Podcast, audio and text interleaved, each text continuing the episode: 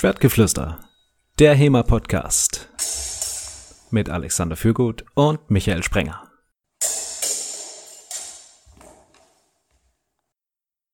Hallo zusammen, willkommen zur neuen Folge Schwertgeflüster, Folge 9, diesmal mit dem Thema mit dem Meierkreuz zu den Blößenfechten, Grundlage oder Zeitverschwendung. Eigentlich hätte diese Folge ja am Vorabend des Swordtrip Gatherings in München ausgestrahlt werden sollen. Ähm, sie wird jetzt immer noch am gleichen Datum ausgestrahlt, aber das Gathering wurde ja leider abgesagt aufgrund des Coronaviruses. Wir drücken alle ganz feste die Daumen, dass das tatsächlich noch klappt, das dieses Jahr nachzuholen. Wir hoffen, dass äh, diese Folge hier und auch die übrigen Folgen, ach, der ganze Podcast und insbesondere auch unsere Folge zur, ähm, was ihr machen könnt in der Trainingspause, um mit Corona zu trainieren, dass euch das irgendwie weitergeholfen hat und etwas über die Situation hinweggeholfen hat. Mein Name ist Alexander Fürgut. Ich bin wie immer hier mit Michael Sprenger. Hallo Michael. Hallo Alexander. Am besten steigen wir jetzt in den Podcast einfach gleich mit dieser Pro-Kontra-Argumentation ein und erklären weder was zu Joachim Meyer noch zum Kreuz. Ja, das sollte hier überhaupt, das sollte absolute Grundlage sein. Es sollte jeder sofort wissen, worum es geht. Ja, fangen wir vielleicht doch einfach mal mit dem äh, Meierkreuz an. Kannst du das mal kurz zusammenfassen, was das ist? Das Meierkreuz ist eine Darstellung, also eine Figur in äh, Joachim Meyers Fechtbuch ähm, ich habe jetzt hier gerade bei Victornauer die Version von 1570 offen.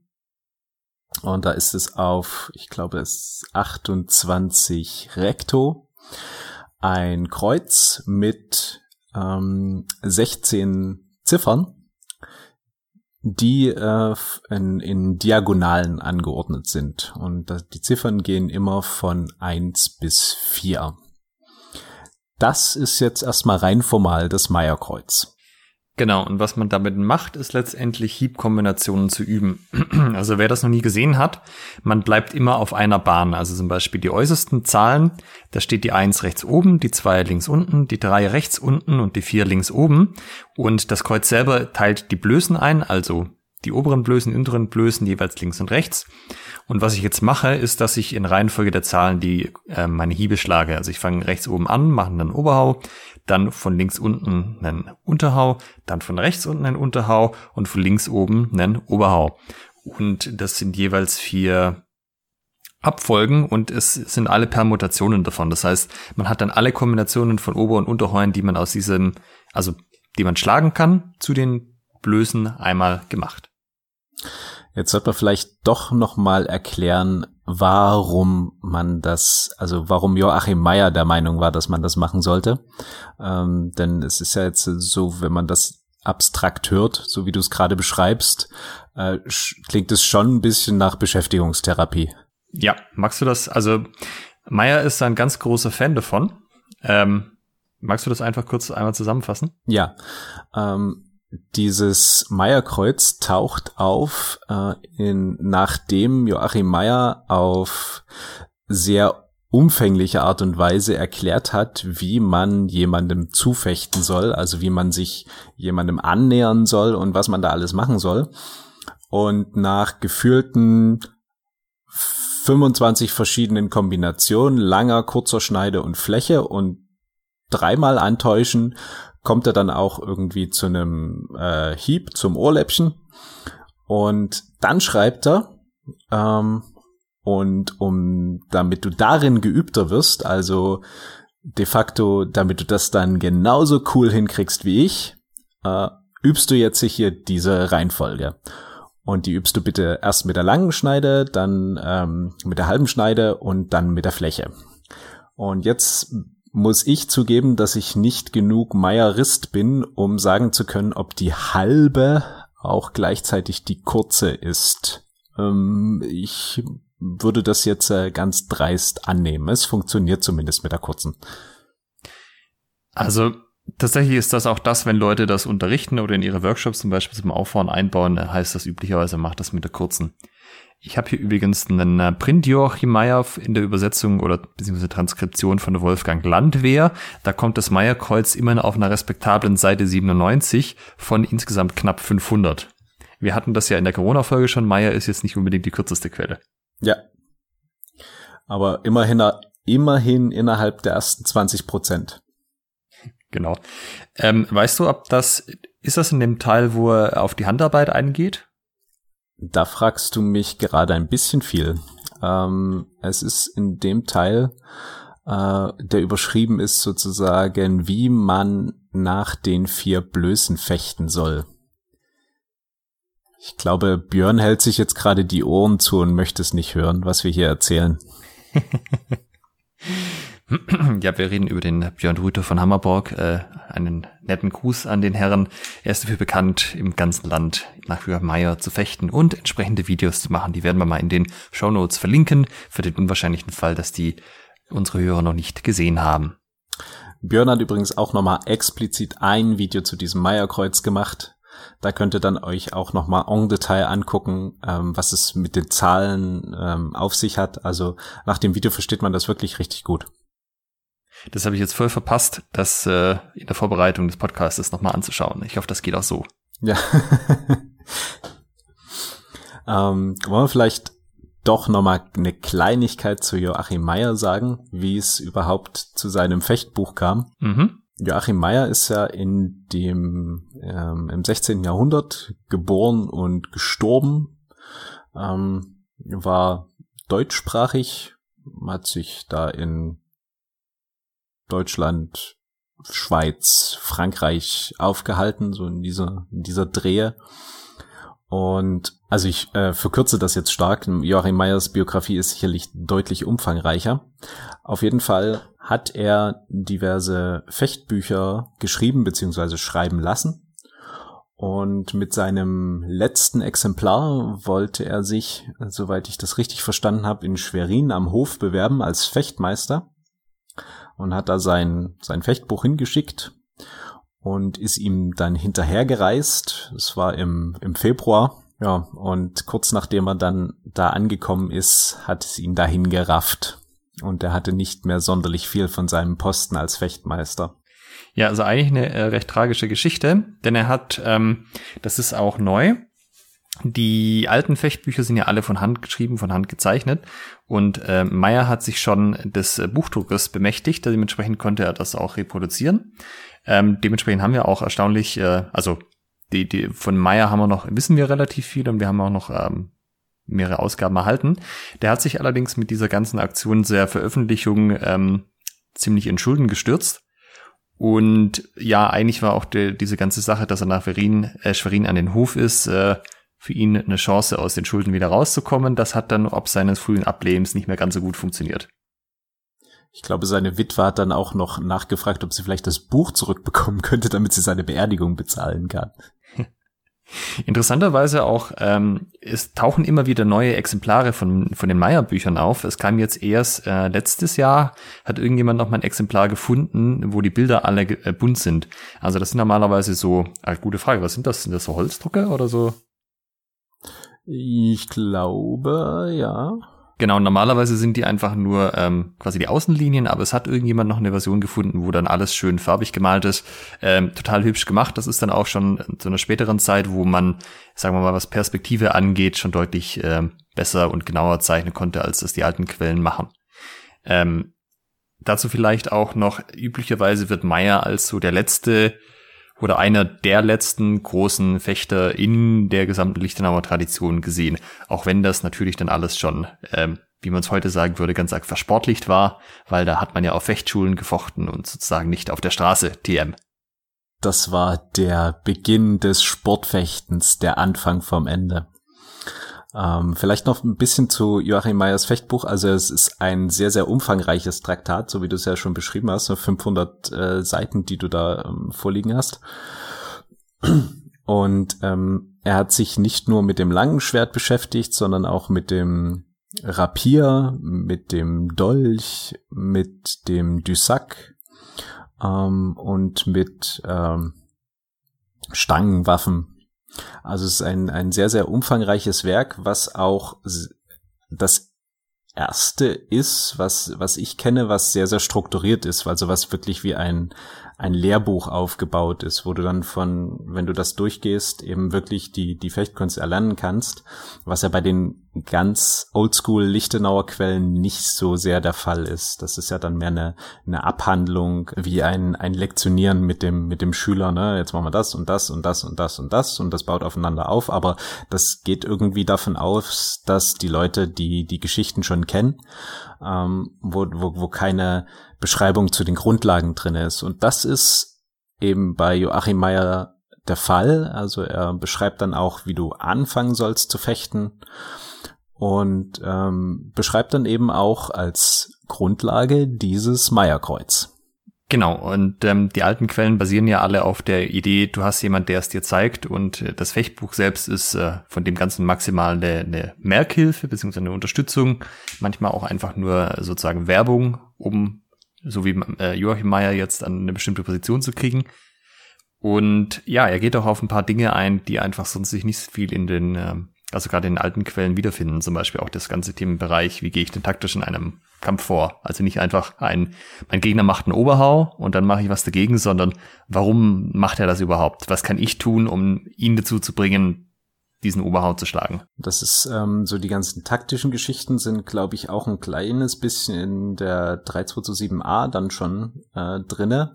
Allerdings ist es, ähm, das ist halt das Buch, das Verrückte macht. Ähm, da, das du dreimal lesen und dann hast du irgendwie fünf Varianten, was er meinen könnte. Ja, was auch ähm, sehr beliebt ist, ist, ähm, also ich habe tatsächlich immer den Eindruck, den eigentlichen Schwerteil fechten gar nicht so viele Leute, aber der Stangenteil von Joachim Meyer erfreut sich sehr große Beliebtheit, weil der, ähm, also der ist zum einen ganz gut beschrieben, hat ausreichend viele Informationen drin, ähm, ist auch von der Länge her ganz gut während er halt auf Sachen aufbaut, die er da vorne im Buch erklärt hat. Also wenn man das beides zusammennimmt, hat man ein relativ umfangreiches, relativ ähm, ausführliches Beschreibung, wie man mit einer halben Stange fechten soll.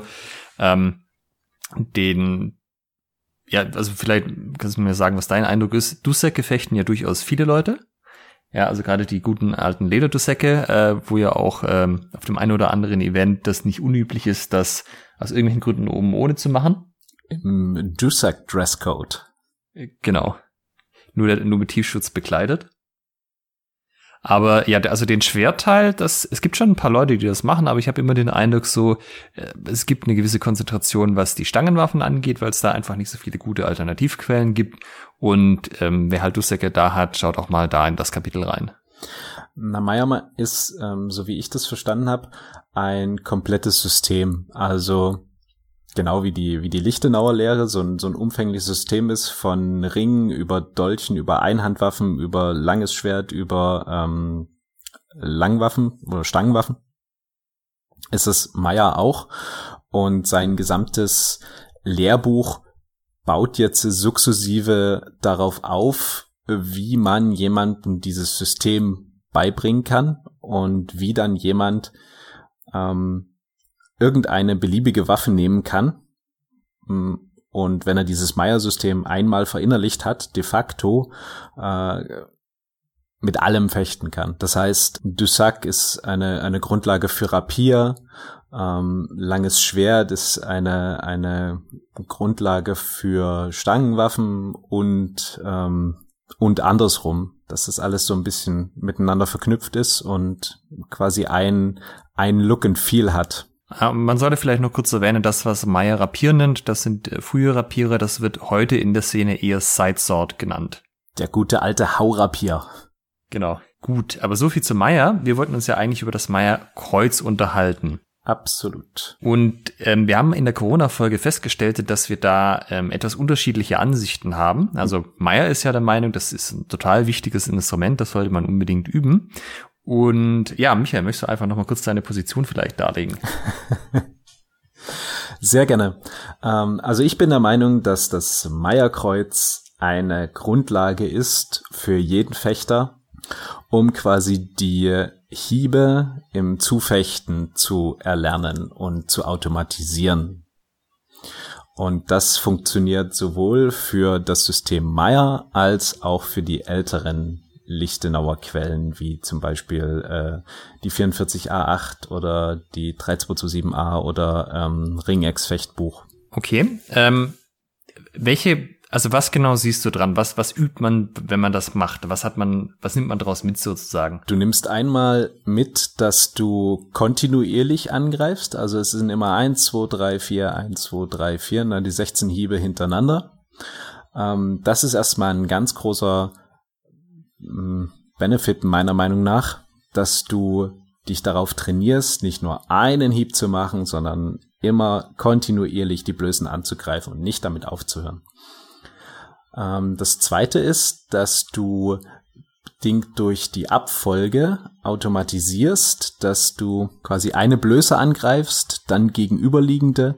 Also du greifst sozusagen immer die nächste freie Blöße an, was dazu führt, wenn dein Gegenüber nur versetzt, dass dann irgendwann eine Blöße ziemlich, ziemlich frei ist, zu der du direkt äh, hieben kannst. Okay. Und wie ist das? Also ist das was, was du selber auch für dein Training genutzt hast oder immer noch nutzt? Ja, sowohl als auch. Und gerade das, was ich jetzt zuletzt beschrieben habe, ähm, wenn man diese, wenn man das als Übung macht, ne, mit einem Partner, der versucht äh, relativ stumpf nur zu versetzen, mhm. ähm, und der andere soll die die Hiebfolge durchführen, also wirklich die oberen Blößen direkt angreifen und die unteren, also nicht zum Schwert schlagen, sondern eben wirklich die Blößen angreifen, dann führt das dazu, dass nach einigen Durchläufen, ähm, nach einigen Hieben, bist du immer drin. Also das, das, das klappt eigentlich, ich würde sagen immer, dass du äh, dann eine, eine Blöße triffst. Und brauche ich da dazu das Meierkreuz, um diesen Effekt zu nutzen? es geht sicherlich auch anders. Also das Meierkreuz ist meiner Meinung nach ein probates Hilfsmittel, was sich für mich persönlich sehr bewährt hat. Okay. Und was mich auch in meiner fechterischen Vielfalt, also wenn du das dann wirklich durchgehst, die 16 Hiebe und dann mit langer und mit kurzer Schneide und mit der Fläche am besten noch und dann wilde Kombinationen daraus. Und dann kannst du es auch noch mit Stichen machen. Also du kannst dich wirklich die gesamte Corona-Pause damit beschäftigen, dann hast du auch eine, eine enorme Vielfalt und äh, Automatisierung in deinem, in deinem Fechten.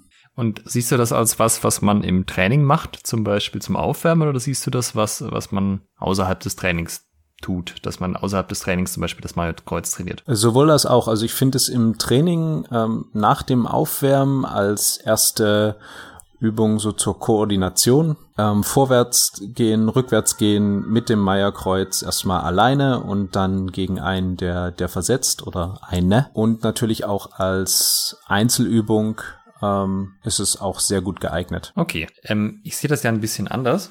Also ich denke, wo wir uns auf jeden Fall darauf einigen können, ist, äh, wenn du Meier machst, dann solltest du seinen ähm, Ratschlägen Folge leisten und das Meierkreuz trainieren.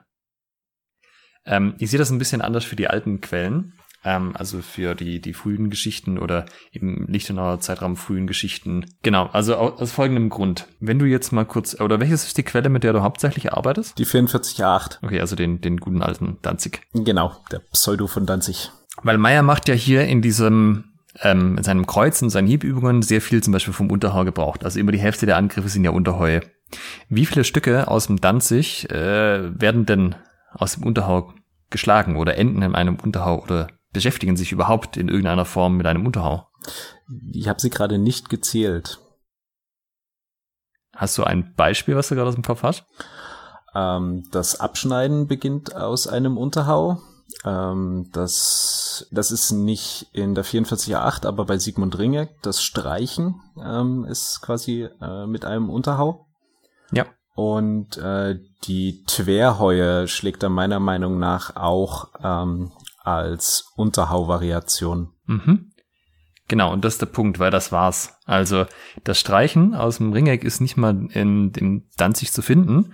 Das einzige, wo da explizit ein Unterhau genannt wird, ist im äh, Krumpau, wo man sagt, naja, der Krumpau funktioniert auch gegen den Unterhau. Und auch wenn man sich so die Praxis anschaut, ist es so ein bisschen die Frage, wenn ich den Unterhau an sich überhaupt nutze. Also ein ähm, sehr beliebte Art, den Unterhau zu nutzen, ist, dass man selber im Alber steht, wartet, bis der andere seine Hände explodiert und ihm dann von unten auf die Hände zeigt. Ja, das ist sozusagen ein Unterhau in den Langort. Aber es ähm, findet sich in diesen frühen Quellen sonst irgendwie keine Verwendung des Unterhauers weiter. Und das ist bei Meyer ja anders. Der hat ja eh sehr viele Hiebe drin und hat denen auch allen einen Namen gegeben. Man äh, mag sich jetzt überstreiten, ob das didaktisch sinnvoll ist oder äh, nur die Leute ein bisschen überfordert, wenn sie dann noch den Glützhau und den Kniffelhau kennen müssen. ähm, aber auf jeden Fall, ja, Meyer hat einfach eine größere Bandbreite, die die alten ähm, Quellen nicht haben. Und da frage ich mich an dieser Stelle, wenn das so unwichtig ist, dass man auf den Unterhau schon gar nicht genauer eingeht, wenn der in den Stücken selber keine Rolle spielt und also auch aus der Praxis merkt man ja relativ schnell, dass der Unterhau für das Zufechten nicht so das allergeeignetste ist, weil man ähm, ja aus dem Gründen des Überlaufens, also dass man selbst auf Schulterhöhe mehr Reichweite hat, als wenn der andere äh, von unten nach oben arbeitet, dann ähm, ergibt es für mich nicht so besonders viel Sinn, irgendwie einen großen Schwerpunkt auf den Unterhau zu legen. Und wenn ich jetzt zum Beispiel das Meierkreuz mache, dann habe ich die Hälfte der Zeit übe ich Unterheue, obwohl die eigentlich gar nicht so die Rolle spielen. Verstehst du, was ich meine? Ja, ich verstehe, was du meinst. Ähm, äh, ich gebe dir recht, dass mit direkten Angriffen, die du startest, ähm, dass du da zum Großteil mit ne, irgendeiner Variation von, von Oberhau unterwegs bist. Aus den genannten, von dir genannten Gründen. Ich bin aber der Meinung, dass wenn du einmal im Zufechten bist und deinem Gegner kontinuierlich zufichst, du mit nur Oberheuen nicht zum Ziel kommst. Also du schaffst es dadurch eher, ähm, dass er zum Beispiel die Arme nach oben nimmt, dass das Gehilz nach oben wandert und dass die unteren Blößen frei werden, zu denen du dann frei schlagen kannst. Und ähm, das schreibt ja zum Beispiel auch ähm, der Autor des Langschwertteils in der 44a8, dass du eben im Zufechten die zum, zum Ochs und zum Pflug, äh, also er schreibt es im Twerhau, wie man mit dem Twer zu den vier Blößen schlägt, ähm, abwechselnd schlagen sollst, was meiner Meinung nach so de facto das Meierkreuz ist. Und ähm, er sagt dann eben, ja, Schlag zum Kopf und zum Körper. Kreuzweise. Genau, also beim Zwerchau steht das drin. Ja, also der Zwerchau hat ja auch explizit Angriffe zu den unteren Blößen. Und äh, das ist aber halt die einzige Stelle, wo das ähm, zum Körper, zu einer unteren Blöße aus dem Hieb raus gemacht wird in den alten Quellen. Wohingegen ähm, das Ähnlichste dazu ist äh, der, die Erklärung des Kriegs im Stich, äh, nee, andersrum, die Erklärung des Kriegs im Zornhau-Kapitel.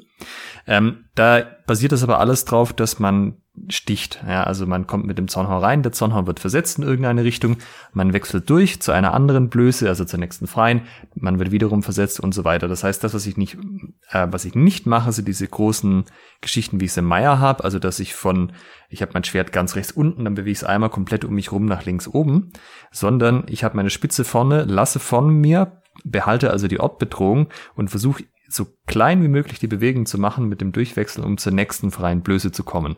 Und das ist so ein ähm, Gegensatz, der ist mir beim Lesen von Meyer aufgefallen. Das ist aber auch was, was sich aus meiner Sicht nach bei den Interpretationen auch zeigt. Ähm, Meyer bevorzugt schon so große, gut sichtbare Bewegungen. Also ähm, er gibt da ja auch eine taktische taktischen Input dazu, dass das auch dazu gedacht ist, den Gegner zum Beispiel in irgendwelche Fallen zu locken, die man ihm stellt.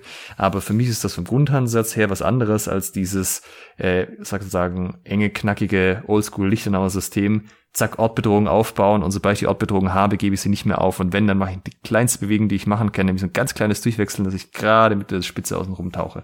Aber es hindert dich ja keiner daran, genau das zu adaptieren. Also ich meine, ich habe für mich dieses, dieses Meierkreuz auch so auf adaptiert, dass es in meiner Meinung nach in die, in die Quelle, in das Look and Feel sozusagen der 44.8 reinpasst. Also dann eben zum Beispiel bei, wenn man mit Stichen arbeitet, ähm, dass man dann das, das Meierkreuz, also, dass du ortzentriert bleibst und ähm, das Meierkreuz einfach nur mit den Armen abarbeitest, ne? also dass du von dem Flug in den, äh, in den Ochs und andersrum und die Seiten wechselst und dabei den Ort zentriert lässt.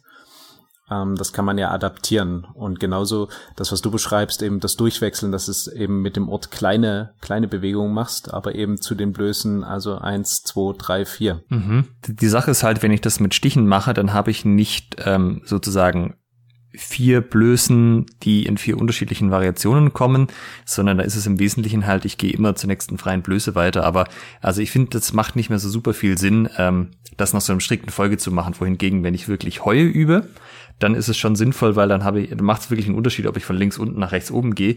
Aber beim Durchwechseln ist dieser Unterschied relativ gering, egal von welcher Blöße zu welcher anderen ich gehe. Naja, aber es hilft dir ja Präzision aufzubauen. Also durch die, einmal durch die Vielfalt ähm, bekommst du einen, einen gewissen Automatismus und übst diese, die, auch diese kleine, feine Bewegung in allen möglichen Variationen, was deine Bandbreite äh, erweitert, meiner Meinung nach. Okay. Also gerade das Durchwechseln hätte ich unter, also natürlich muss man da präzise zu sein, aber das ist von der Grundbewegung her so trivial, ähm, dass, dass ich das zum Beispiel nicht irgendwie explizit so üben würde, sondern da würde ich eher gucken, dass ich halt die Präzision im Stich an sich habe, dass ich zum Beispiel mit der ersten Bewegung, wenn ich in den Langhaut arbeiten will oder halt in den Stich arbeiten will, dass ich dann da rauskomme, wo ich rauskommen will. Aber äh, wenn ich nur die Spitze bewege ähm, im, im Durchwechseln, das ist ja auch was, was man zum Beispiel gut im Daumengriff machen kann, dann habe ich da so viel Kontrolle drüber, dass es doch ziemlich einfach eigentlich ist und ähm, da würde ich meine Trainingsschwerpunkte eher woanders legen, sagen wir so. Äh, das kommt immer ein bisschen drauf an, was du gerade trainieren möchtest. Ähm, ich bin der Meinung, wenn du wirklich mal die Präzision trainieren möchtest, ähm, dann ist das auch eine sehr gute Übung, ortzentriert zu bleiben und dann auf minimalem Wege versuchen durchzuwechseln und diese, diese vier Blößen sozusagen abzuarbeiten, ähm, weil es dir dann hilft, wenn du das in diesem, in, ähm, ja, in diesem, ich sag mal, in diesem kleinen Kontext kannst, äh, das dann, oder in diesem, ja, ja, wie soll ich das nennen, in diesem Übungskontext, wenn du das dort automatisierst und auch in dieser, in diese, diese Kleinbewegung, diese, diese feine, äh, feinmotorische Geschichte da präzisierst, hm, dann hilft dir das durchaus auch in einem freieren Gefecht. Denn ich habe festgestellt, dass es durchwechseln wirklich in einem, in einem freien Gefecht, das ist manchmal gar nicht so einfach. Also man macht dann durchaus mal zu große Bewegung. Ähm, man, man hat das Problem, dass die Waffe eigentlich schon zu weit vorne ist ähm, und man sie irgendwie so ein, so ein Stück zurücknehmen müsste. Daher ist es, finde ich, sehr, sehr sinnvoll, das auch ein, ein kleines bisschen in so einer Mikropräzision zu üben. Okay.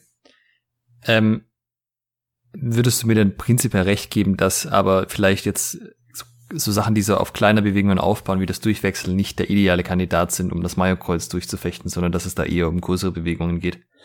Ähm, so wie Meyer es beschreibt, würde ich dir recht geben, äh, weil er da ja explizit ähm, von, von seinen Heuden spricht und das als Übung für das Zufechten sieht. Allerdings kann man jetzt sagen, na, ich kann auch, äh, so wie Sigmund Ringek das zum Beispiel beschreibt, sehr ortszentriert und mit einem mit einem Winden zufechten. Ähm, da kommt es vielleicht ein bisschen drauf an, wofür man das Meierkreuz nutzt. Ich gebe dir recht, so wie Meier das ursprünglich dachte, würde ich sagen, sind es Hiebe. Mhm. Aber meiner Meinung nach lässt es sich auf jedes beliebige Zufechten ähm, sei es jetzt äh, mit groben Hieben oder sei es eher mit einem mit Winden und eher so präziserem Durchwechseln äh, lässt es sich anwenden. Okay. Also die Sache ist natürlich auch, wenn ich das äh, Kreuz mit Heuen schlage, kann ich das prima für mich alleine üben. Ähm, Gerade wenn ich halt versuche, was aus dem Winden zu machen, sollte ich natürlich auch Klingenkontakt haben. Das heißt, es wäre dann eher wieder im Bereich Partnerübung einzuordnen. Das stimmt. Ähm, da da habe ich auch noch nichts ähm, selber gemacht, wo man das als, als Einzelübung machen kann. Also ich weiß nicht, vielleicht sich ähm, irgendwie so ein, so ein Stechkissen an die, an die Wand zu packen und dort so ein, ja, so ein, so ein Kreuz drauf, dass man dann wirklich die, die Blößen einzeln ansticht sozusagen. Ja, das könnte eine Möglichkeit sein, das als, als Solo-Variante durchzuführen. Also sowas gibt's ja im olympischen Fechten. Da hat man ja so kleine Kissen, die haben einen Arm dran, wo vorne eine Klinge drin ist und diese Klinge ähm, hat so eine Feder drin. Das heißt, man kann so ein bisschen Kontakt aufbauen und sie zur Seite schieben und sie federt dann wieder zurück. Ja. Genau, also das ist der eine Aspekt, der mich an dem Meierkreuz stört, dass es eigentlich äh, auf Hiebe ausgelegt sind und ganz viel Unterheuer trainiert, obwohl das in den alten Quellen gar nicht äh, irgendwie da im Fokus steht. Ähm, das zweite ist, ich sehe die alten Quellen als relativ mh, hm, abgespecktes System, sozusagen aufs Wesentliche reduziert. Straightforward. Ich versuche Anglizismen zu vermeiden, aber ja. Und gerade vorwärts. Ich, genau. Geradlinig. Geradlinig. Und wenn ich jetzt halt ähm, mir die Stücke anschaue, zum Beispiel irgendwie so ein Zornhausstück aus einer von den älteren Quellen, dann kann ich da eigentlich ein Flussdiagramm draus ableiten. Also ich mache erst das, dann macht er das, dann macht er das. Und das ist, äh, hat relativ wenig Optionen drin tatsächlich. Also es reagiert natürlich je nachdem, wie er versetzt, also ob er das zur Seite raus macht zum Beispiel oder ob es nach oben macht, ob er weit zur Seite rausgeht. Aber ähm, man hat da relativ wenig Optionen ähm, und man muss sich auch dementsprechend nicht so viel merken. Und was einen ja im Gefecht langsam macht, ist, wenn man versucht, zu viele, also wenn man Entscheidungen treffen muss. Und je mehr Optionen man hat, desto langsamer macht es einen beim Entscheidungstreffen. Und wenn ich jetzt zum Beispiel nochmal den Sonnenhau nehme, dann ist die er macht den Oberhau, okay, ich entscheide mich, den Sonnenhau zu schlagen. Und jetzt habe ich im Wesentlichen drei Möglichkeiten, ähm, sofern ich nicht eh schon getroffen würde. Ich mache den Sonnenhau mit dem Stich fertig, er versetzt mich zur Seite raus oder er versetzt mich nach oben.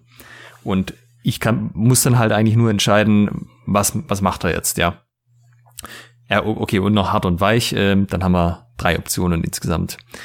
Und wenn ich jetzt halt mir die, das Meierkreuz anschaue, dann habe ich da einfach unendlich viele Optionen. Das heißt, ich kann mich selber auch in Bereiche navigieren, wo ich dann, ähm, also wo ich dann auch wiederum viele Optionen habe, um aus denen weiterzumachen. Und das ist eigentlich nicht, nicht das, ähm, was ich so als richtig sinnvoll ansehe, sondern ich, ich schätze das sehr an dem Lichtenauer System, dass es eben so ähm, eingedampft ist, sich auf das Wesentliche konzentriert und man dann halt trotzdem die Situationen, die sie sich damit, ähm, also die einem entgegenkommen und die man denen man sich ausgesetzt sieht, dass man die mit so einem kleinen System lösen kann.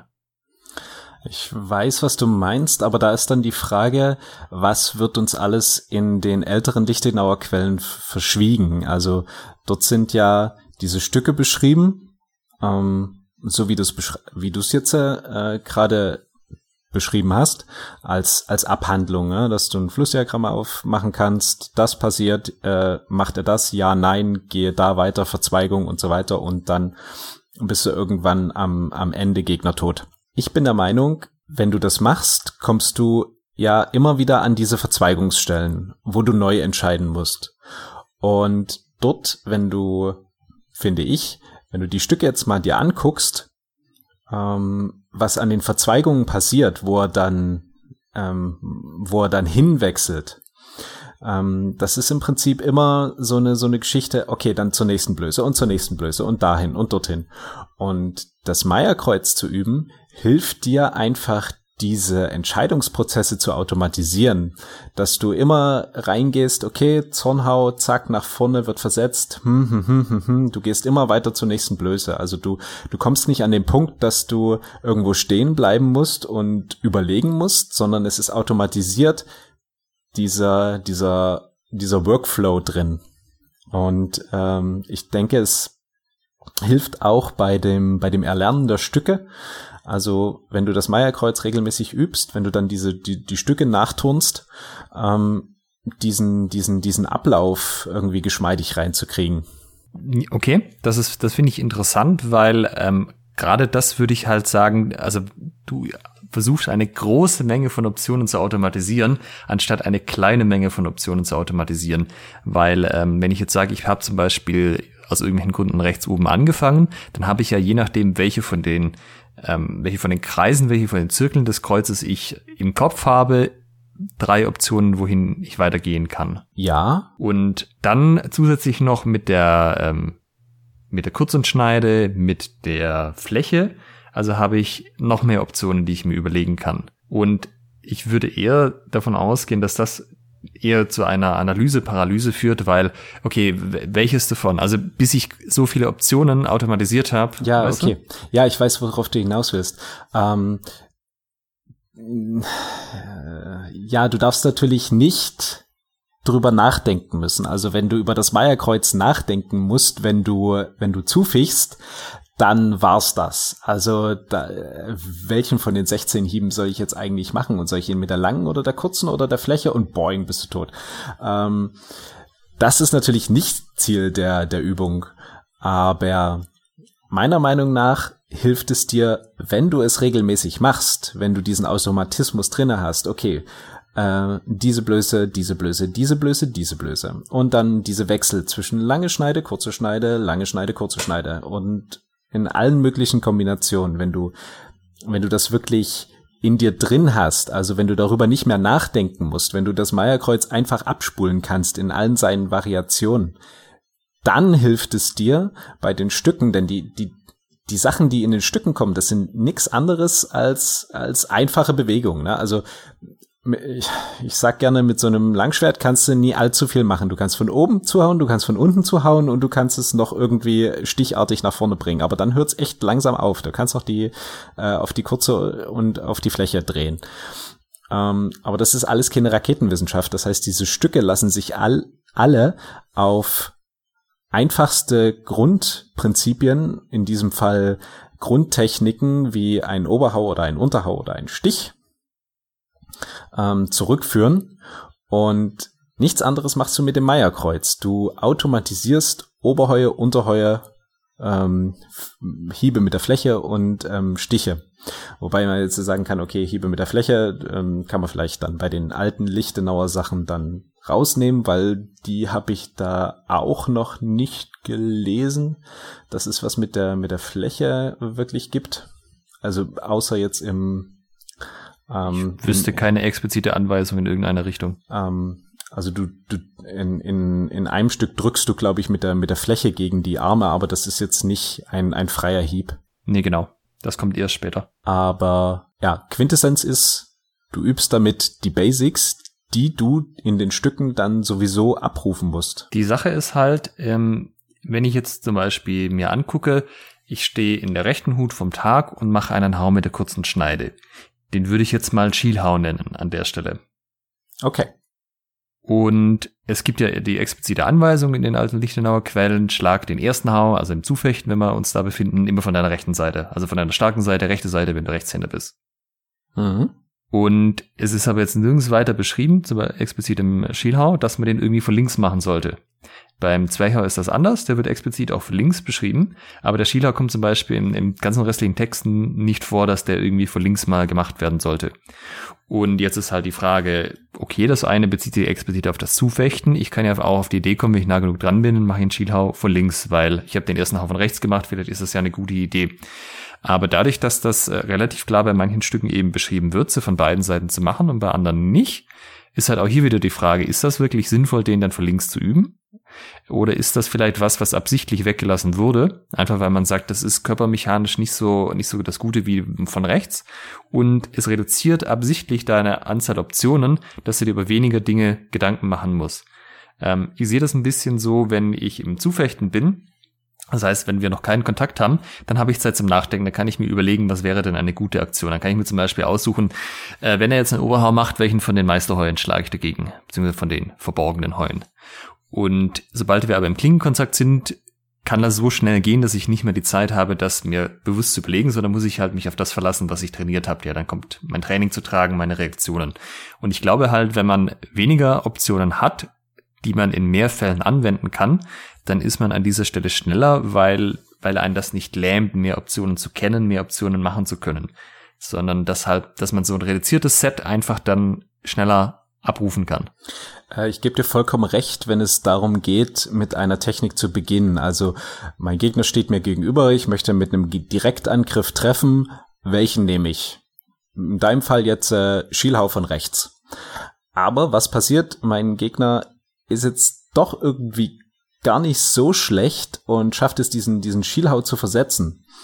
Und wenn ich ähm, wenn ich jetzt dieses Meierkreuz einfach kontinuierlich verfolge, dann funktioniert das genauso aus einem aus einem Schielhaus aus einem Schielhau, den ich von rechts starte mit der kurzen Schneide, nehme an, mein Gegner versetzt, dann gehe ich nach links unten ähm, und und schlage sozusagen mit einem Unterhau dann weiter. Ne? Also es, es ist meiner Meinung nach der, der Automatismus zum Weitermachen. das ist jetzt nicht das Auswahldiagramm, womit fange ich an, ähm, weil das sind, so wie du es beschreibst, die ähm, diese straightforward Sachen, ne? Ich beginne mhm. eben mit einem Schielhau von meiner Rechten und der geht einfach nur sinnvoll mit der kurzen Schneide. Aber dann, wenn ich, wenn ich, wenn er irgendwas macht und der kann er immer irgendwas machen, ne? Also er muss sich jetzt nicht an die Stücke halten, so wie sie im Buch stehen, sondern ähm, es steht ihm frei, irgendeinen Blödsinn zu machen. Und mit dem Meierkreuz, mit diesem Automatismus, habe ich die Möglichkeit, automatisch weiterzuarbeiten, ohne dass ich mir großartig Gedanken darüber machen muss. Also man kommt nicht in so eine so eine Denkpause rein. Sind wir da nicht schon im Sportfechten, in der versportlichten Form des Fechtens, weil dann fühle ich ja gar nichts mehr. Wenn ich einfach nur das mache, was ich in meiner Abfolge gelernt habe, ohne am Schwer zu fühlen, was passiert, ist das da nicht alles schon der Sport anstatt das echte HEMA? Äh, wir haben schon wieder das Thema für die nächste Folge, glaube ich gerade.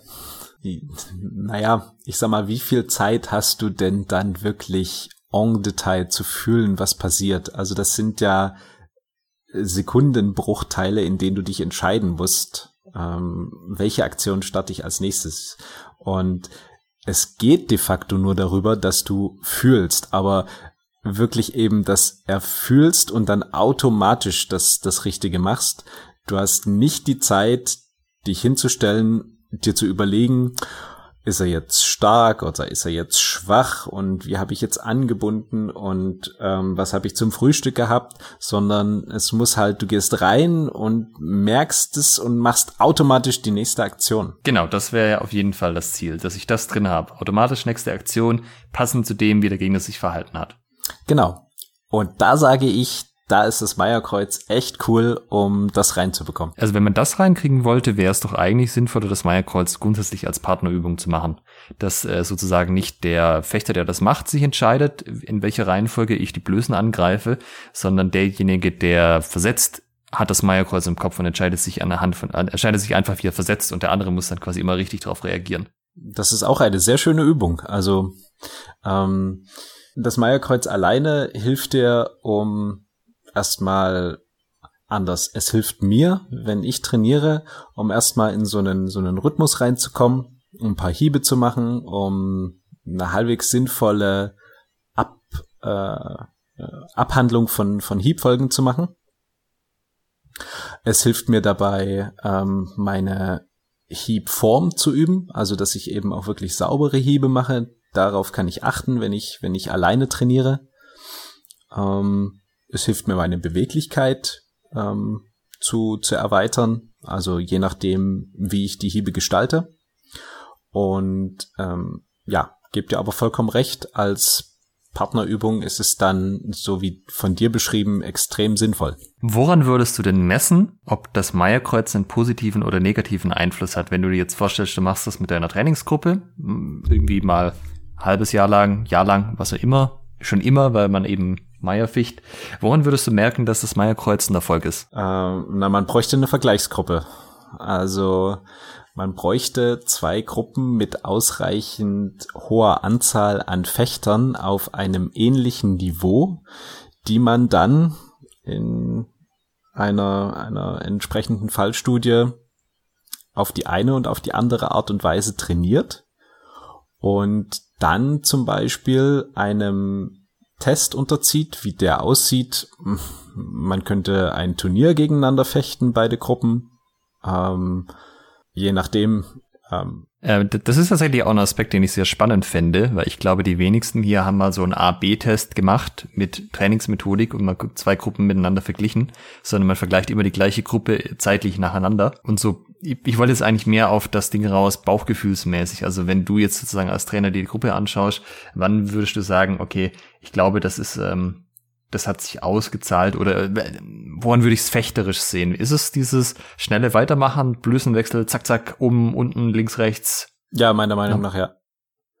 Ähm, was auch sehr was es auch bringt, ist, dass du im Versetzen besser wirst. Also wenn dich jemand mit dem Meierkreuz nacheinander angreift und du dann einfach versetzen musst, ähm, beziehungsweise aus dem Versetzen dann Antwortangriffe hauen musst, das ist auch eine super geile Übung, ähm, die, äh, die deine deine defensiven Fähigkeiten verbessert. Okay, dazu kenne ich zum Beispiel die Übung, also wenn man es frei macht, ohne jetzt sich direkt an das Kreuz zu halten, dass einer vor einer Wand steht und der andere soll ihn im Wesentlichen mit Hieben und Stichen eindecken, zu allen Blößen, munter im Wechsel, wie ihm das gerade gefällt.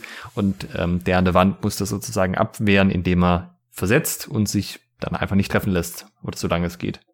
Ja, aber das ist ja im de facto das Grundprinzip. Ob ich jetzt, äh, okay, ob ich mich jetzt an das Meierkreuz halte oder ihn einfach mit beliebigen Heuen eindecke, ähm, würde ich sagen, ist erstmal dahingestellt. Mhm. Ist ja auch so ein bisschen die Frage immer, ähm, das wurde ja auch jahrelang heiß diskutiert, bis irgendwann die Leute so ein bisschen alle die Lust dran verloren hatten, das noch weiter zu diskutieren ist es überhaupt eine gute Idee, das Versetzen an sich zu trainieren?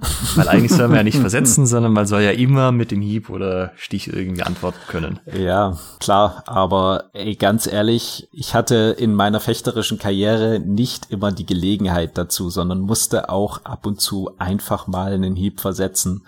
Ähm, und das, das, das Schöne an dem Meierkreuz ist, ähm, er beschreibt es ja, fürs Zufechten, das heißt, wie du einen Gegner aufmachst, ne? wie du ihn dazu bringst, dass er sukzessive seine, seine Blößen frei macht, wo du dann de facto mit einem mit einem Hieb dann treffen kannst.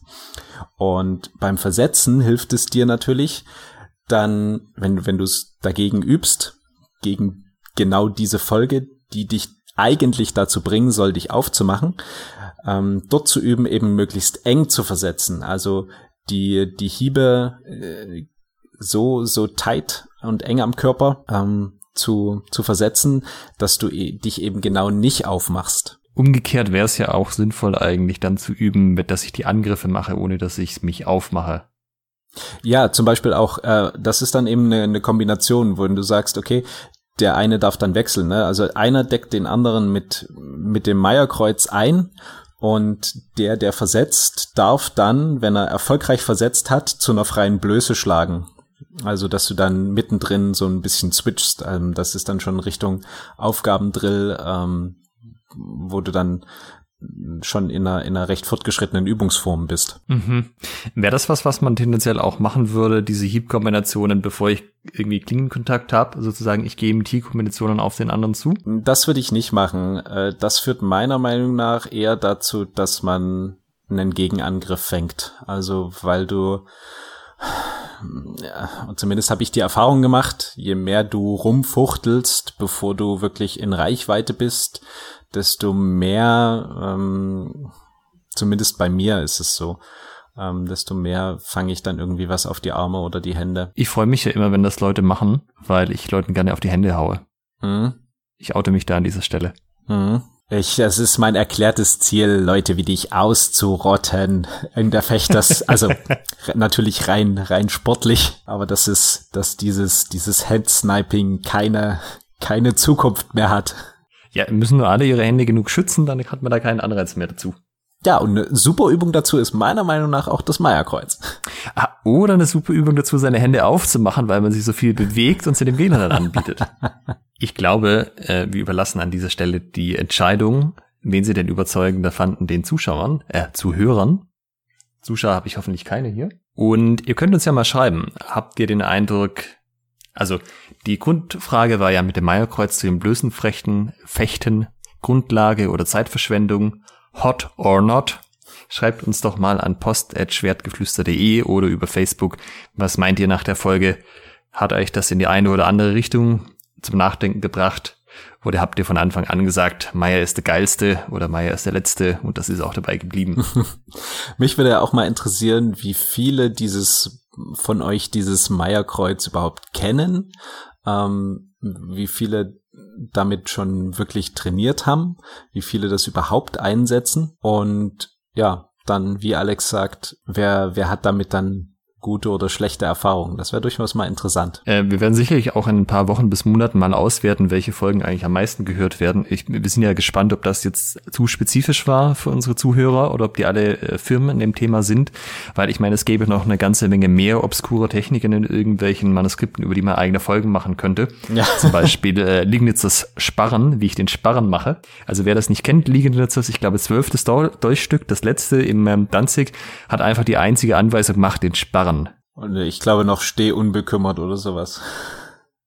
Ah, das kommt an einer anderen Stelle. Steh unbekümmert auch ein wichtiges Element. Das ist nicht ganz einfach für manche, äh, das hinzukriegen.